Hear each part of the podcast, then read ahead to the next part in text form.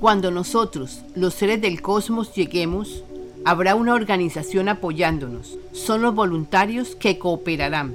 Esperamos que se ofrezcan más voluntarios para que ellos ayuden a los seres humanos que no creen en nosotros. Es para que los asistan o los guíen para que no haya caos o miedos porque algunos de los seres humanos tienen creencias sobre nosotros distorsionadas, porque han visto películas inventadas en las que tergiversan la acción de paz y amor que estamos dando.